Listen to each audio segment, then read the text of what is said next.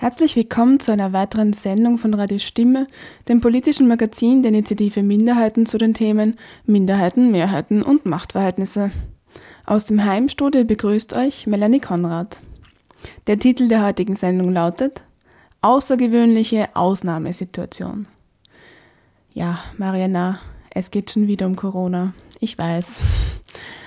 2020 war für viele ein außergewöhnliches Jahr voller Ausnahmesituationen. Manche sprachen sogar von einem Ausnahmezustand.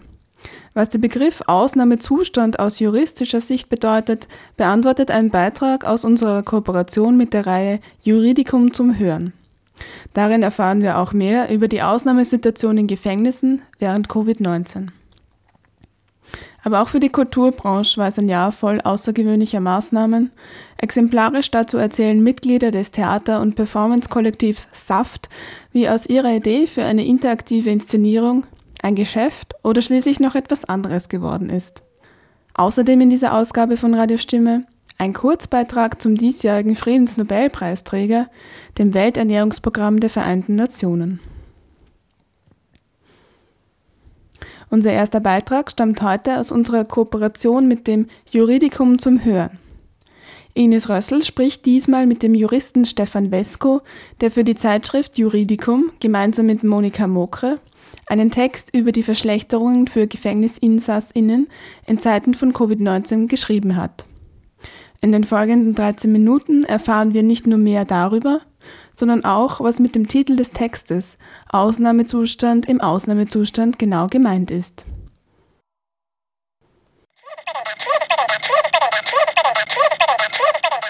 Juridikum zum Hören.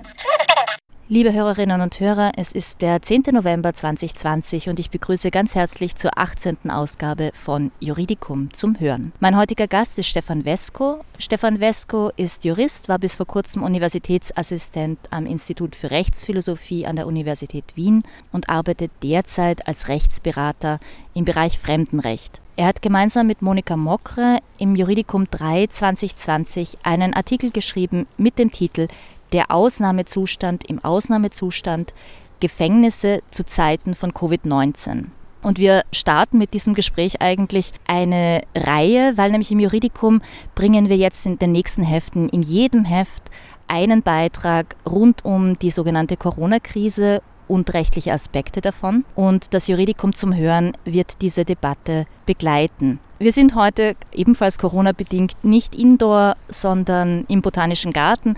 Und wir unterhalten uns heute über Gefängnisse und Ausnahmezustand und Covid-19. Da ist gleich einmal meine erste Frage. Ganz konkret, welche Regeln wurden denn im Zuge der sogenannten Corona-Krise im Frühjahr 2020 in den Gefängnissen eingeführt? Genau, da gab es das zweite Covid-Maßnahmengesetz. In diesem Maßnahmengesetz war eine Reihe von Bestimmungen für die Justiz vorgesehen, deswegen auch ein Justizbegleitgesetz, so wurde das auch genannt. Und äh, in einer von diesen Bestimmungen waren eben spezifisch Vorkehrungen für den Strafvollzug vorgesehen. Insbesondere ist da eine sehr weitreichende Ermächtigung zur Erlassung von Verordnungen für die Justizministerin äh, normiert worden. Und in dieser Bestimmung wiederum, die eben ermächtigt hat zu den Verordnungen, äh, ist es dann auch gegangen um gewisse Einschränkungen im Strafvollzug, spezifisch, was wir uns vor allem angeschaut haben, die Einschränkung des Besuchsrechts und auch eine Einschränkung des Ausgangsrechts. Ja, Einschränkung des Besuchsrechts, die dann in einer Verordnung auch festgelegt wurde und die eben spezifisch so ausgeschaut hatte, dass Besuche nicht länger zulässig waren, also auf jeden Fall nicht in physischer Präsenz, sondern nur mehr telefonisch telefonisch. Es wurde dann äh, neben äh, diesen offiziellen Bestimmungen und der Verordnung dazu auch noch gesagt, dass man guten Willens sei, die äh, Telefonate mehrfach zu nutzen, also den äh, Häftlingen auch anzubieten, mehr davon Gebrauch zu machen, als es üblicherweise der Fall sei und den Verlust des physischen Besuchsrechts dadurch auszugleichen. Aber im Wesentlichen muss man eben festhalten, dass auch wie das Gesetz das vorgesehen hat, die Möglichkeit, einen physischen Besuch zu empfangen, nicht mehr möglich war in dieser Zeit, nicht mehr zulässig war. Weißt du, wie das derzeit ist?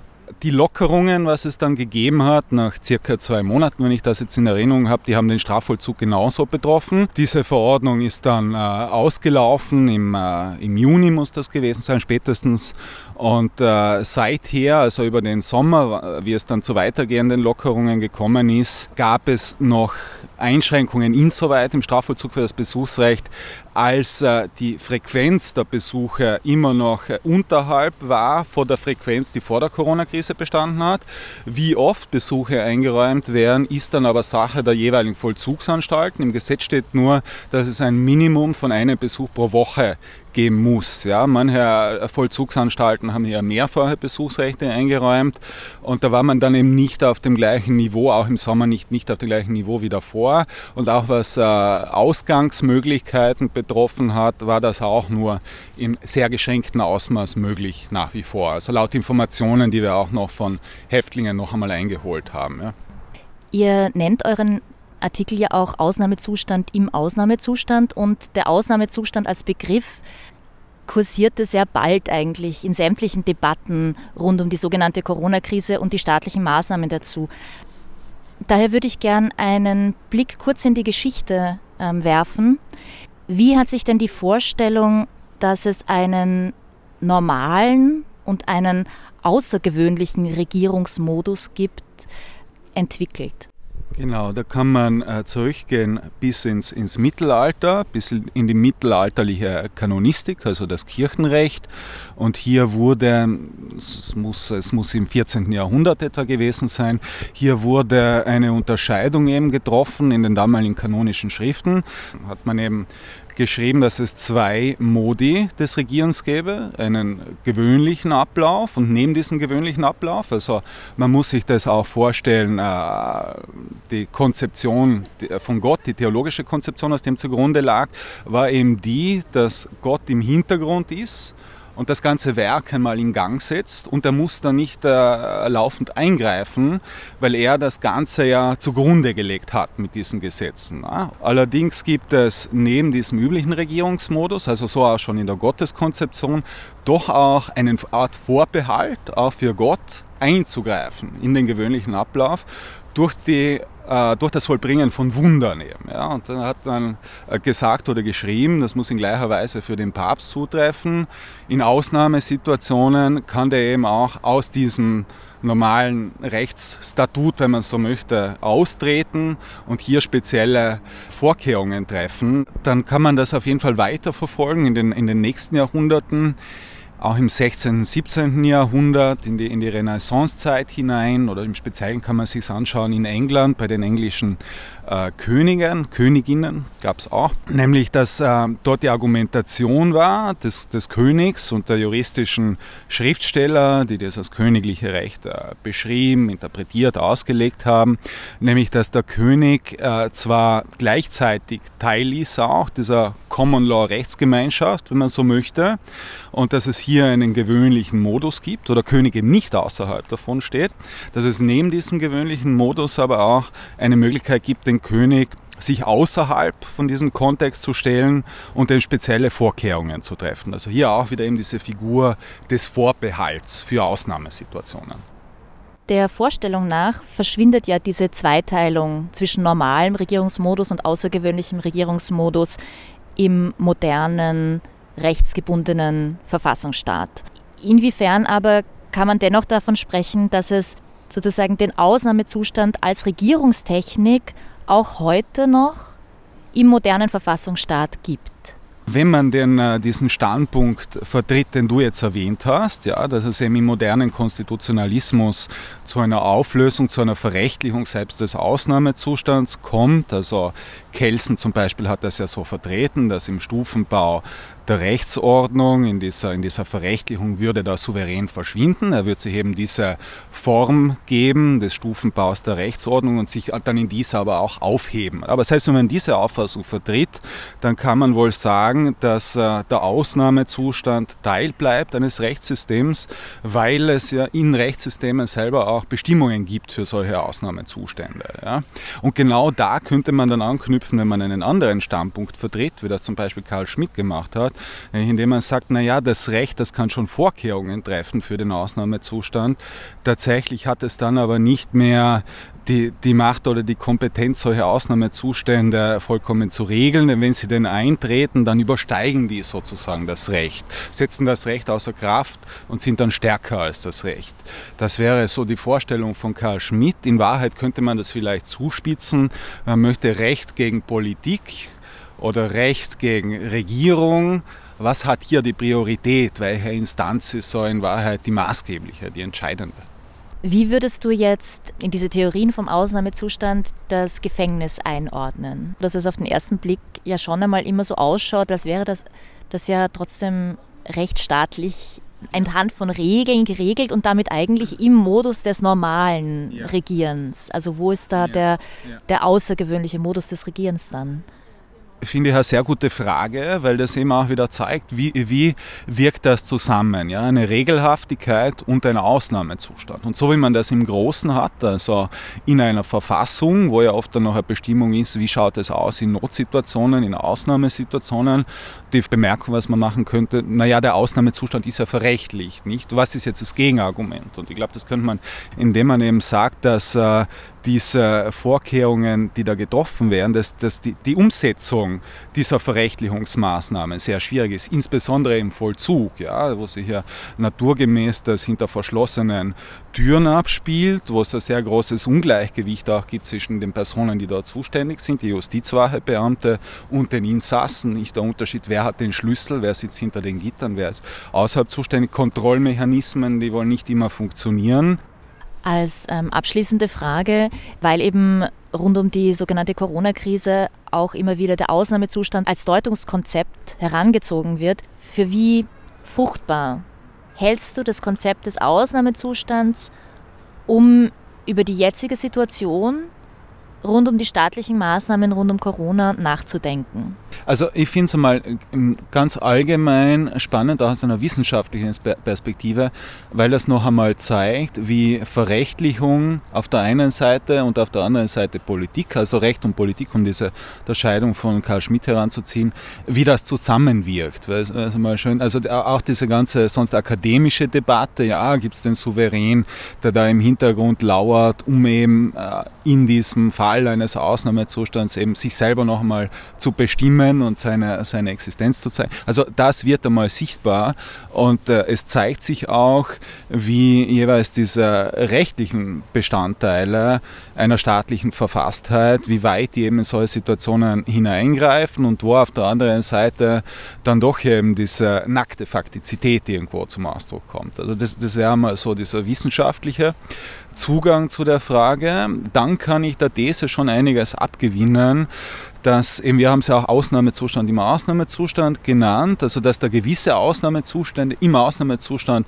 noch einmal sichtbarer wären und das haben ja auch viele geschrieben, auch in den Zeitungen, dass die Corona-Krise wie ein Vergrößerungsglas ist. Ja, wenn man den Ausnahmezustand jetzt ausweitet äh, von diesem rechtlichen Konzept auch auf wirtschaftliche Ausnahmezustände, dann glaube ich ganz klar, dass wir sehen, ja, wie, äh, wie weit die verbreitet sind in Wahrheit. Und da denke ich jetzt auch an meine, an meine praktische Arbeit als Rechtsberater im Fremdenrecht nämlich diese sogenannten, nein, sind sie nicht sogenannte, sind ja tatsächlich systemrelevante Berufe und das sind oft auch Menschen, die, bei, die, die, zu uns kommen wegen ihrem Aufenthaltsrecht in unserer NGO. Und da ist es oft tatsächlich so, das sind genau die Menschen, was eben wirtschaftlich sehr prekär, sehr schlecht bezahlt werden, die Lagerarbeiter sind oder für Lieferservices arbeiten.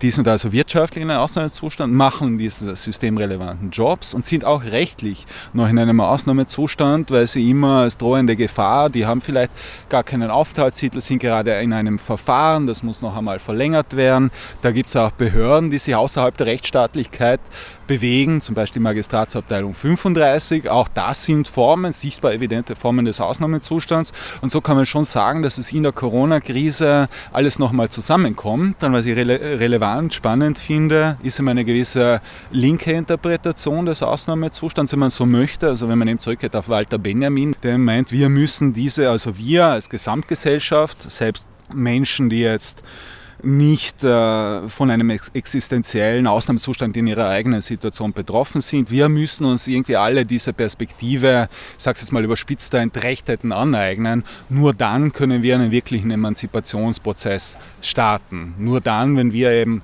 absehen von dieser rechtlichen Verschleierung und dieser, diesen Zustand eines Ausnahmezustands für uns alle irgendwie einnehmen, diese Perspektive.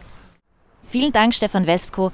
Wer nachlesen möchte, der Artikel Der Ausnahmezustand im Ausnahmezustand ist erschienen im Juridikum 3 2020. Mein Name ist Ines Rössl, ich bedanke mich ganz herzlich fürs Zuhören und bis zum nächsten Mal bei Juridikum zum Hören.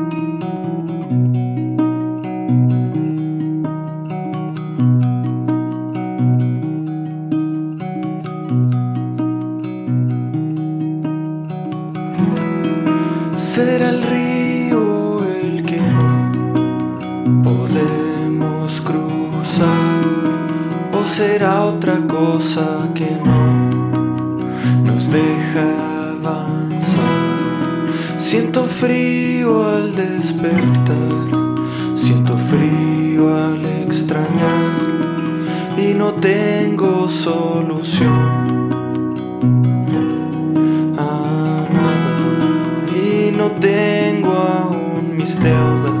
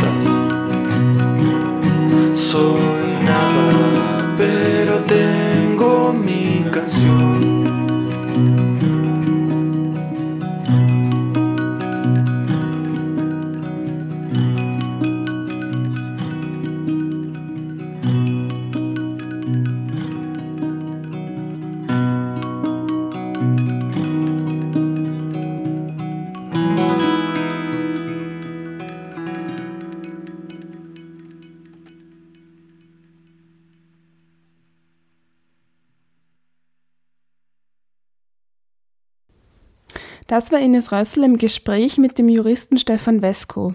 Sie haben über einen Text aus der juristischen Fachzeitschrift Juridicum zur Situation von GefängnisinsassInnen in Zeiten von Covid-19 gesprochen. Diese Zeitschrift, Juridicum, erscheint viermal im Jahr. Zu jeder dieser Ausgaben spricht Ines Rössel auch mit AutorInnen über einen ihrer Texte. Mittlerweile gibt es 18 Ausgaben von Juridikum zum Hören, die auf www.juridikum.at mit K geschrieben nachgehört werden können. Danach hörten wir No Tengo Solution von Seba Lai. Eine Welt ohne Hunger. Das ist das Ziel des Welternährungsprogramms der Vereinten Nationen, der größten humanitären Organisation der Welt. Das Welternährungsprogramm arbeitet meistens direkt vor Ort und hat verschiedene Programme wie Schulmahlzeiten, Unterstützung von Kleinbauern und Kleinbäuerinnen oder Spezialnahrung für junge Mütter und ihre Kinder. Mehr dazu nun in einem Kurzbeitrag von Radio Stimme Redakteurin Leila Golieva. Im Oktober diesem Jahr wurde der Friedensnobelpreis an das Welternährungsprogramm der UNO verleihen. Das Programm erhielt die Ehrung für die Bemühungen, den Hunger zu bekämpfen, für seinen Beitrag zur Verbesserung von Friedensbedingungen in Konfliktregionen zu verhindern aus. Es gilt als wichtigste Auszeichnung der Welt. Rund um die 9% der Weltbevölkerung leiden unter dem Hunger und Welternährungsprogramm leistet einen wichtigen Beitrag, um das zu bekämpfen. Welternährungsprogramm gehört zu UNO-Programmen, wurde im 1961 gegründet arbeitet in 88 Ländern und erreicht rund um die 97 Millionen Menschen. Durch Hunger sind am härtesten betroffen die Länder Afghanistan, Haiti, Kongo, Somalia. Die Länder sind zwar geografisch weit entfernt voneinander, aber ein gemeinsames haben die alle. Entweder gehören die zu Kriegsgebieten oder sind von Naturkatastrophen oder Klimawandel betroffen. Wo der Krieg ist, dort ist auch Hunger. Friedensnobelpreis 2020 ist Appell an alle Menschen der Welt. Welternährungsprogramm der Vereinten Nationen setzt sich als Ziel, bis 2030 den Hunger zu beenden, Ernährung zu verbessern und nachhaltige Landwirtschaft zu fördern. Um das Ziel zu erreichen, gelten fünf Schritte. Als erster, die Ärmsten müssen an der ersten Stelle stehen. Sozialsystem soll verbessert werden. Zweiter Schritt, den Weg vom Feld zum Markt ebnen. Dabei geht es um innovativ zu sein und Lieferkette vom Bauern zum Markt effizienter zu machen. Dritter Schritt, Nahrungsmittelverschwendung zu reduzieren. Die Nahrung ist vorhanden, aber die Nahrungsmittelverschwendung und ungleiche Verteilung sind das größte Problem. Vierter Schritt, nachhaltige und vielfältige Pflanzenkultur zu fördern. Fünfter Schritt, die richtige Ernährung zur Priorität zu machen, angefangen bei den ersten 1000 Tagen im Leben seines Kindes, die stillende Mutter und die Kinder mit der gesunden Ernährung zu fördern.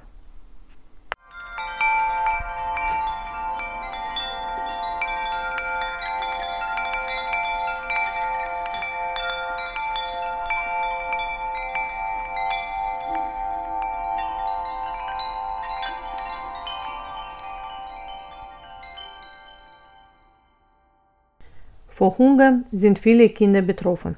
Und genau deswegen eine besondere Aufmerksamkeit verdient das Programm Schulmahlzeiten von Vereinten Nationen. Der erreicht rund um die 18 Millionen Kinder in 71 Ländern und spielt eine wichtige Rolle im Alltag. Eine Schulmahlzeit kostet 20 Cent. Was sind die Schulmahlzeiten? Die Kinder erhalten ein Frühstück und Mittagsessen, wenn die Schule besuchen. Dieser Anreiz hilft die Rate der Schulabbrecher zu verringern und ermöglicht den Kindern den Schulbesuch, die sonst zum Einkommen der Familie beitragen müssten.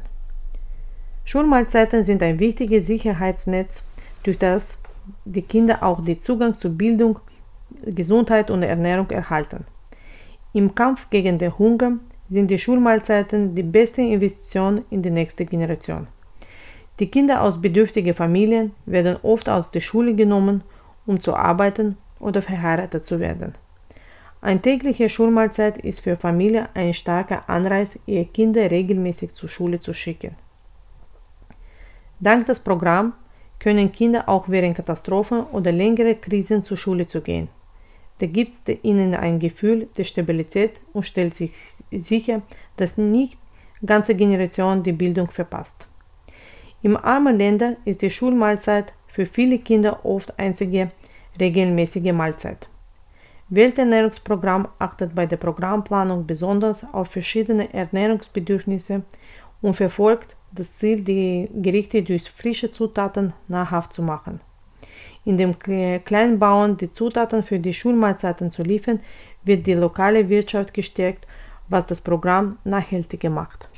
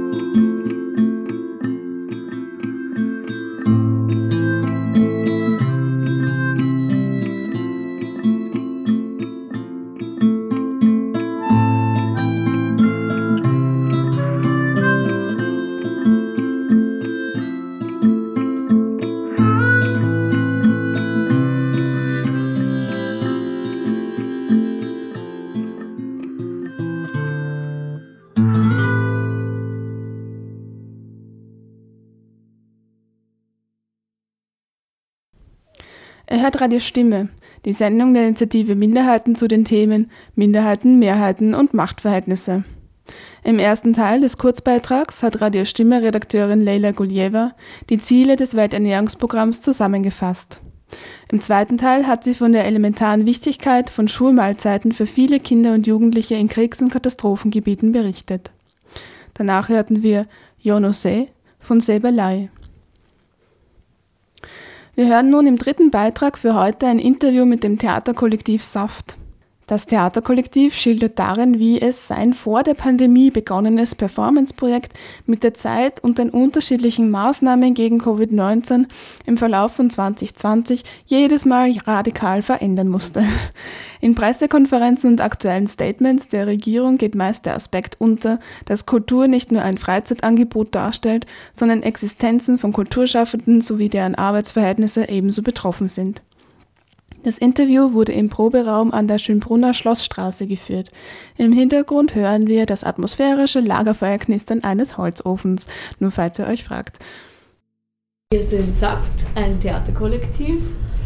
Und zwar sind wir ein gemeinnütziger Verein seit 2018, gegründet von Leona Strackerjan und Sophie Steinbeck. Und zwar haben wir diesen Verein gegründet, weil das die einfachste Möglichkeit ist, freischaffend Theater zu machen tatsächlich. Und haben damit auch schon verschiedene Projekte gemacht in verschiedenen Konstellationen. Das erste war im Sommer 2018 ähm, im Am Dramatikerin Festival in Graz. Äh, das war eine One-to-One-Performance, die Leona und ich gemeinsam mit einem Performer gemacht haben, mit Kaspar Rode. Hieß Männer und da ging es um die Auseinandersetzung von Männern mit ihrer Männlichkeit. Das haben wir dann auch nochmal am Kosmos Theater gemacht, wo wir auch unsere erste abendfüllende Produktion hatten, die hieß Haus gebaut, Kind gezeugt, Baum gepflanzt, so lebt ein Arschloch, du bist ein Arschloch. Es war ein Chorstück nach einem Roman von Michael Stauffer. Und dann haben wir in Zürich im Rahmen vom Inkubator Festival eine Performance gemacht, die hieß Kostüme der Müdigkeit. Und zwar zusammen mit einer Bühnenbildnerin und einer Opernsängerin. Genau, und Saft versteht sich allgemein als Plattform für verschiedene Künstlerinnen aus verschiedenen Richtungen, die performativ arbeiten, also sowohl Performerinnen, Schauspielerinnen, Autorinnen, Szenografinnen, Dramaturginnen und ähnliches. Videokünstlerin. Videokünstlerin, äh, ein Musiker ist auch dabei. Wir verstehen das auch als Versuch, immer wieder verschiedene Formen des kollektiven Arbeitens auszuprobieren. Sei es die konzeptionelle Arbeit gemeinsam zu machen, sei es ähm, die Trennung von Schauspiel und Regie-Team aufzulösen. Und da ist jedes Projekt sozusagen ein neuer Versuch gegen diese relativ statischen und hierarchischen Arbeitstrennungen anzugehen. Genau. Wollt ihr sagen, wie das Projekt am Anfang aussah, wie das eingereicht wurde sozusagen? Was war da so grob die Idee und was war das Setting? Eingereicht haben wir eine sehr partizipative Performance, die im WUK hätte stattfinden sollen, in den Räumlichkeiten des WUK, in so einer alten Altbauwohnung. Und die Idee war, ein fiktionales Zentrum für therapeutische Agitation, hieß das, heißt das, zu ähm, erstellen, wo das Publikum reingeht und wie in der Rolle von PatientInnen ähm, durch diese Performance geht und auch wie mitmacht und eine Therapie, eine Art Therapieprogramm durchläuft, das aber angereichert ist mit politischen Kontexten bezüglich Österreich und in dem sozusagen die politische Depression, die wir alle, die uns allen diagnostiziert wird von diesem Zentrum, ähm, behandelt wird. Aber bei dieser Behandlung wäre nicht die Heilung im ähm, Zentrum gestanden oder als Ziel vorausgesetzt worden, sondern eben die Agitation. Also nicht das Wiederheilmachen für die kranke Gesellschaft, sondern die These stand dahinter, ähm, die politische Depression ist nur ein Symptom einer kranken Gesellschaft und ähm, wir dürfen nicht nur die Symptome immer wieder behandeln, sondern müssen sozusagen an den Ursprung, am Ursprung ansetzen mit der Behandlung. Und sozusagen die Agitation ist der Schritt dahin. Genau, das war das Ursprungskonzept. Kannst du noch ein bisschen, kannst du noch mal genau sagen, ähm, was partizipativ ähm, bedeutet im performativen Rahmen und was das vielleicht von einem Theaterstück unterscheidet, was man sich klassisch vorstellt, mhm. wenn man an Theater denkt? Voll. Partizipativ in unserem Sinne ähm, heißt vor allem erstmal, dass die klassische Bühnensituation nicht besteht. Heißt, äh, man kommt nicht rein und setzt sich in den Zuschauerraum und schaut auf eine Bühne, sondern man ist vielleicht ähm, mit den Performerinnen gemeinsam in einem Raum, bewegt sich frei dadurch, kann während der Performance rumlaufen, kann mit Leuten reden, kann selber auch Dinge tun, ist in verschiedenen Räumen anwesend. Also man kann sich das so vorstellen, es gibt einfach nicht diese zwei Räume Bühne und Publikumsraum, sondern das ist wie ein Raum, durch den, den sich beide, sowohl die Performenden als auch das Publikum, freier durchbewegt. Mit einem Leitsystem oder einem Konzept oder einem verschiedensten Gründen oder so, aber ähm, angestrebt war bei uns sozusagen, dass man in dieser Altbauwohnung, wo das hätte stattfinden sollen, was so drei große Räume sind und so ein Flur, dass es wie so eine Art ähm, Therapiezentrum ist, wo man gemeinsam mit den TherapeutInnen sozusagen ähm, da durchgeleitet wird, von Raum zu Raum geht, in unterschiedlichen Räumen unterschiedliche Dinge tut, mal zuhört, mal gemeinsam irgendwelche Aktionen ausführt, mal miteinander redet. Genau. Da hätte es verschiedene Möglichkeiten gegeben. Also vor allem, dass das Publikum eben stärker eingebunden ist in diesen performativen Prozess und nicht als passive Zuschauenden auf die Situation an dem Geschehen teilhaben, sondern Teil dieses, ähm, dieses performativen Prozesses sind. Genau, das Publikum wird quasi essentieller Teil des Abends und ohne das Publikum könnte der Abend gar nicht stattfinden. Im Gegensatz zu einer klassischen Bühnensituation, die natürlich auch dann, wenn wir wieder an Corona denken, relativ einfach zu filmen ist. Also nicht, dass das gut wäre oder so und dass das einfach so funktionieren würde, aber ähm, ohne das Publikum funktioniert die Performance nicht. Könnt ihr sagen, wann das Projekt eingereicht, also das Konzept eingereicht wurde und wann die MA7 ihre Bestätigung gegeben hat und wie danach der Prozess war? Genau, das Konzept eingereicht haben wir im September 2019, glaube ich. Wir hatten dann, wurden dann zum Gespräch eingeladen. Das war, fand im Dezember 2019 noch statt. Ende Januar 2020 genau haben wir dann die Bestätigung bekommen, dass wir das Geld bekommen, also die Förderung erhalten. Genau, dann sind wir erstmal wieder auf den Ko Kooperations-, Co-Produktionspartner des WUK äh, zugetreten und haben uns mit der Intendantin nochmal konkreter unterhalten und besprochen, dass das Geld da ist und sind sozusagen in ähm, kleinteiligere Ausverhandlungen über die Zusammenarbeit gegangen. Und dann haben wir eigentlich erstmal angefangen zu arbeiten, auch an dem Projekt, an dieses Konzept weiterentwickelt uns überlegt, wie wollen wir, dass das performativ umgesetzt wird, welche Themenschwerpunkte wollen wir wieder einfließen lassen, wie wollen wir mit dem Publikum als aktiven Teil der Performance umgehen. Und an dieser Arbeit haben wir uns dann eigentlich ab Anfang Mitte März gemacht, als noch nicht so klar war, dass Theater oder auch Performance oder Kultur überhaupt so langfristig beeinträchtigt bleiben wird durch diese Corona-Maßnahmen. Und hatten mit dem WUK uns geeinigt, dass eine Premiere im Oktober stattfinden kann. Genau, und an diesem Konzept für diese Premiere haben wir eigentlich eben dann ab Mitte März 2020 mit einem Jour Fix gearbeitet, Zoom. über Zoom dann zwischendurch. Dann haben wir im Sommer eine zweiwöchentlich, haben wir eine zweiwöchige Arbeitszeit uns genommen, in der wir ganz konzentriert an dem Konzept weitergearbeitet haben. Und bis da war eigentlich nach wie vor der Stand, dass wir zwar mit Einschränkungen rechnen, aber dass die es möglich sein wird, es im Oktober mit, mit anwesendem Publikum im WUK umzusetzen. Die Premiere haben wir tatsächlich schon früher verschoben, weil es nämlich so war, dass wir im Frühling sozusagen ähm, weiter an dem Projekt gearbeitet haben und auch mhm. weiterhin mit dem WUK im Kontakt waren und damals während dem Lockdown die ganzen Produktionen im WUK ähm, verschoben werden mussten, weil die da nicht aufführen konnten und die wurden alle in den Herbst verlegt, sozusagen in die Zeit, wo eigentlich unsere ähm, Aufführung gewesen wäre. Und so hat sich sozusagen der ganze Spielplan und die ganze Spielzeit des WUKs wie ein halbes Jahr nach hinten verschoben, erstmal. Weil, sie, weil man damals, man konnte auch noch nicht so wirklich absehen, wie jetzt damit umgehen. Und die einfachste Variante war damals noch verschieben. Das heißt, es hat sich relativ früh ähm, rauskristallisiert, dass die Premiere verschoben werden muss. Ähm, und wir haben dann länger hin und her mit dem WUK geredet, wann, welcher Zeitraum da gut für uns wäre, weil es natürlich auch gerade, wenn man in der freien Szene so weit im Vorhinein immer planen muss, natürlich auch gar nicht so einfach ist, dann mal eben ähm, einen anderen Zeitraum, ein halbes Jahr später, sowieso schon ähm, parat zu haben sozusagen. Deswegen haben wir da einige Mails hin und her geschrieben und kamen dann irgendwann auf den Januar. Heißt, ähm, schon vor dem Sommer und vor dieser Residence, die wir gemacht haben, dieser zweiwöchigen, ähm, wussten wir schon, dass die Premiere erst im Januar stattfinden wird.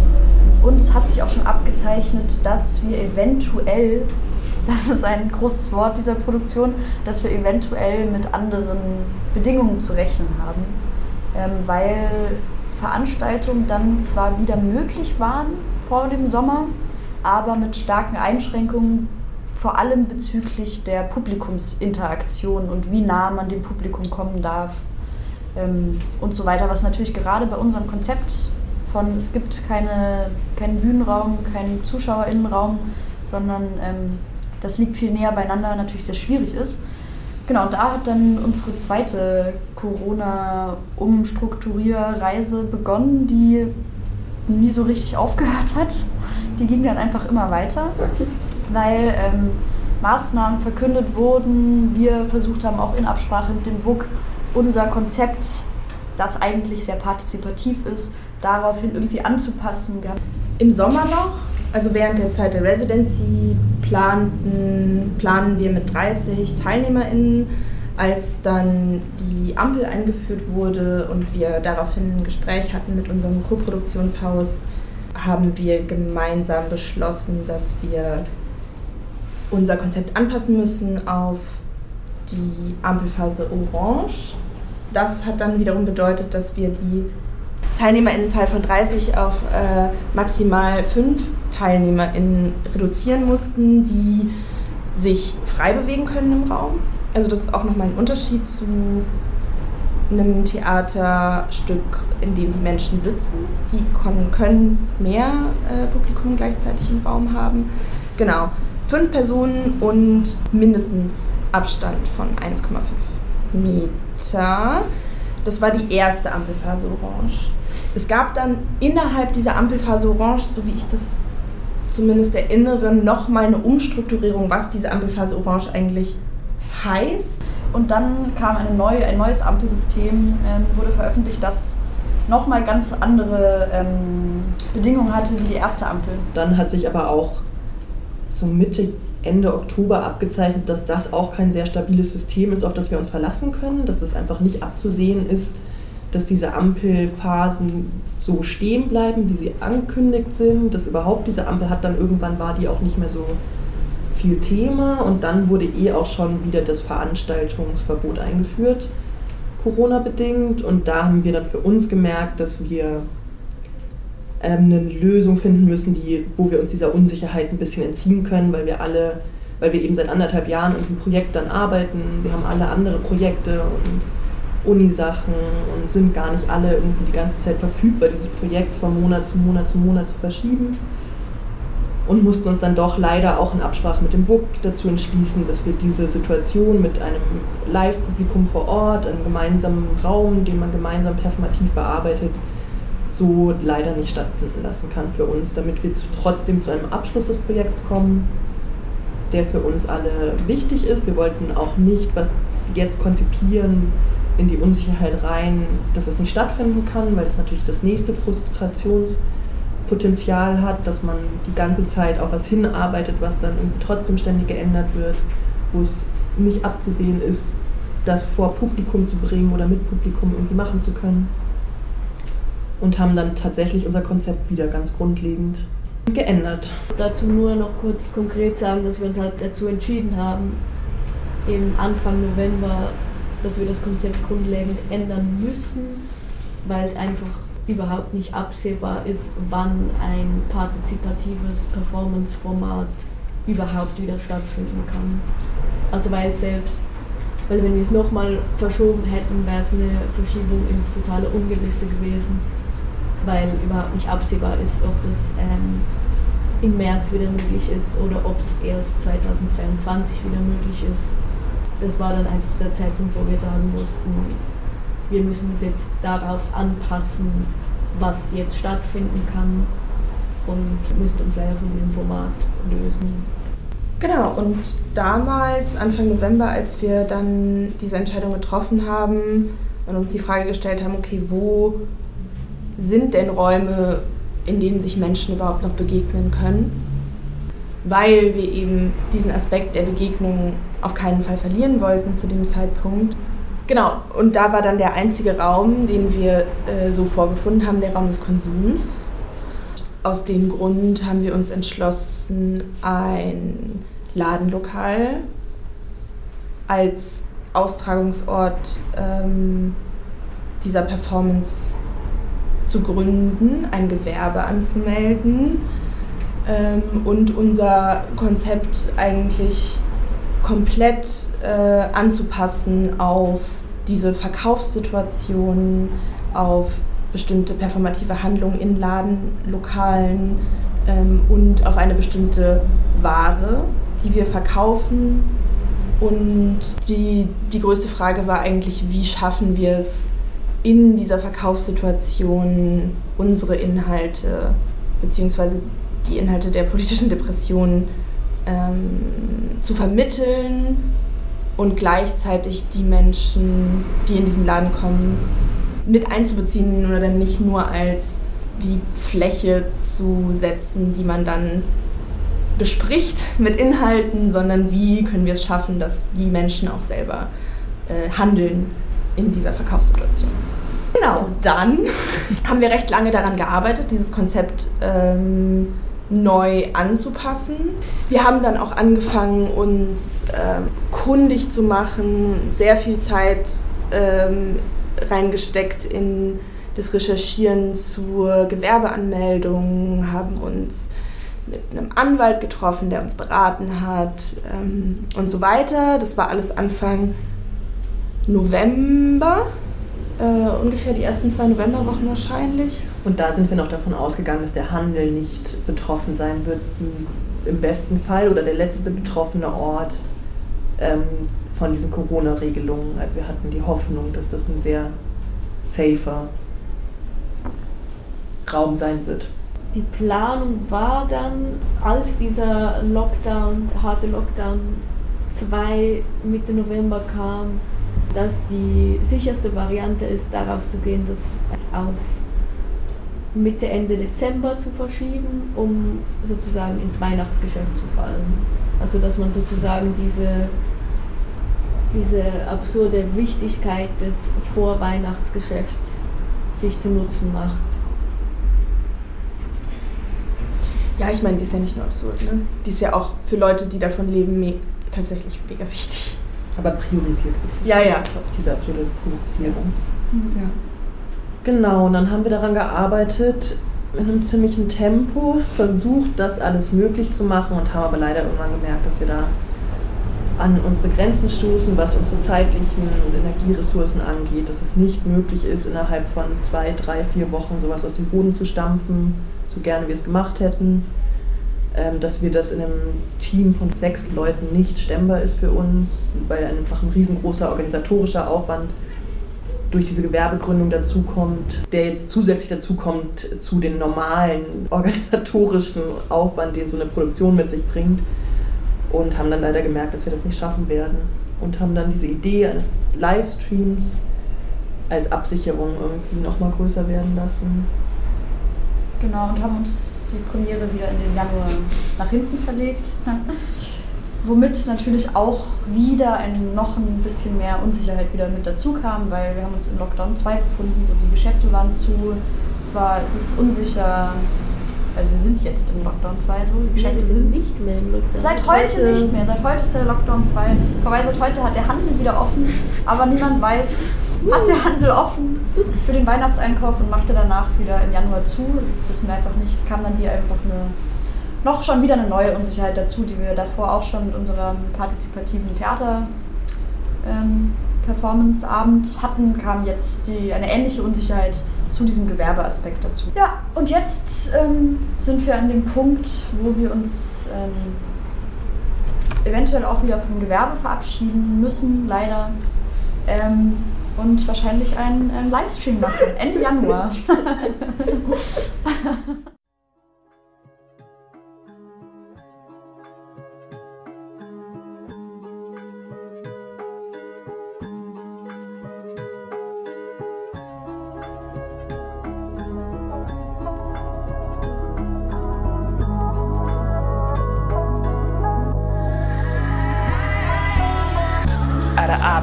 dig into a shallow coffin. You are what you were before we started watching. Fighting for a spot, I am Alec Baldwin. Fighting for a shot, I am Abby Hoffman. Hunter Thompson, looking down a loaded shotgun. Till the cops come, looking where the pot's from. OT8, I'm a top gun. Everybody bringing hate to the potluck.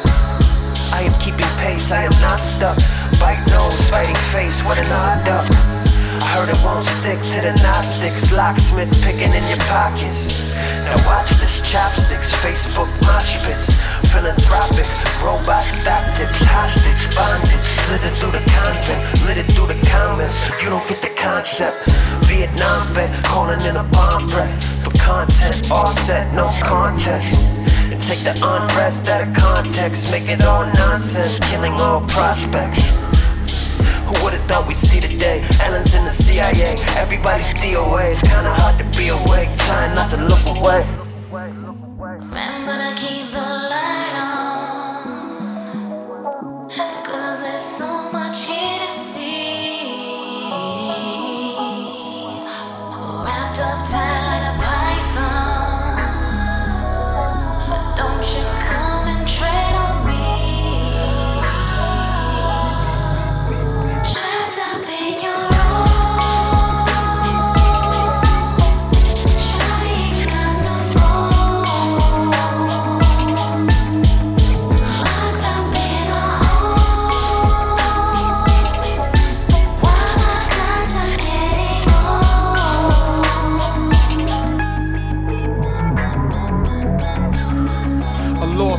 In the Lord's land, feeling like something God scribbled with his offhand.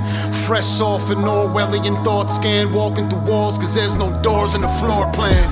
A renegade angel who was outcasted. Outblasted every storm in this cloud atlas. Propaganda out my mouth blasting, like the malpractice and foul tactics of the Catholics. And this is the middle passage. Constitution ripped to fragments by you liberal bastards. It isn't fascist, it's hidden masters. And you can hear the hidden message on the record if you spin it backwards. Been a factor in mangling your brainstem, embracing all the lane trends, outpacing to the race ends. Unstable when the pain bends, angels in the playpen. Cradle to contagion, fatal on the say when. Alert the Pentagon, they perverting gender norms, crafting weather storms with the mathematics of Metatron. I level any level that I settle on in rebel form. Angel on my shoulder throwing devil horns. As the storm swells, we toast death with Corbell. To the stories the war tells and the scars we wore well. Retroactive paid on a short sale while Huxley and Orwell push the doorbell to pure hell.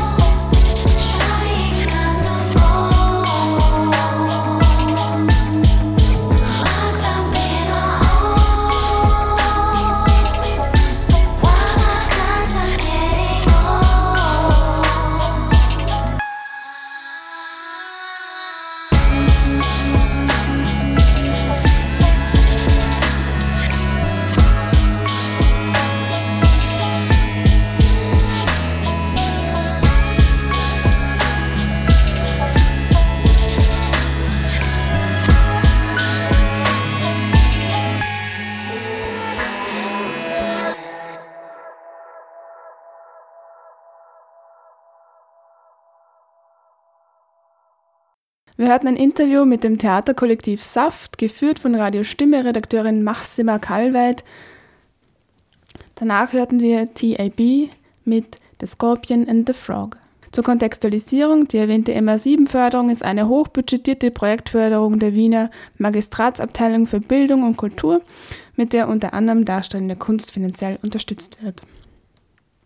Das Interview mit dem Theaterkollektiv Saft gibt einen Einblick in die Arbeitsprozesse von freien Kulturschaffenden in Zeiten der Pandemie, Unsicherheit und ständiges Umplanen inklusive. Bisher hat die Regierung keinen Ausblick auf 2021 zu Maßnahmen für Veranstaltungen oder Theater gegeben. Weiterhin bleibt die Planung für Kulturschaffende damit insbesondere in der freien Kulturszene ungewiss.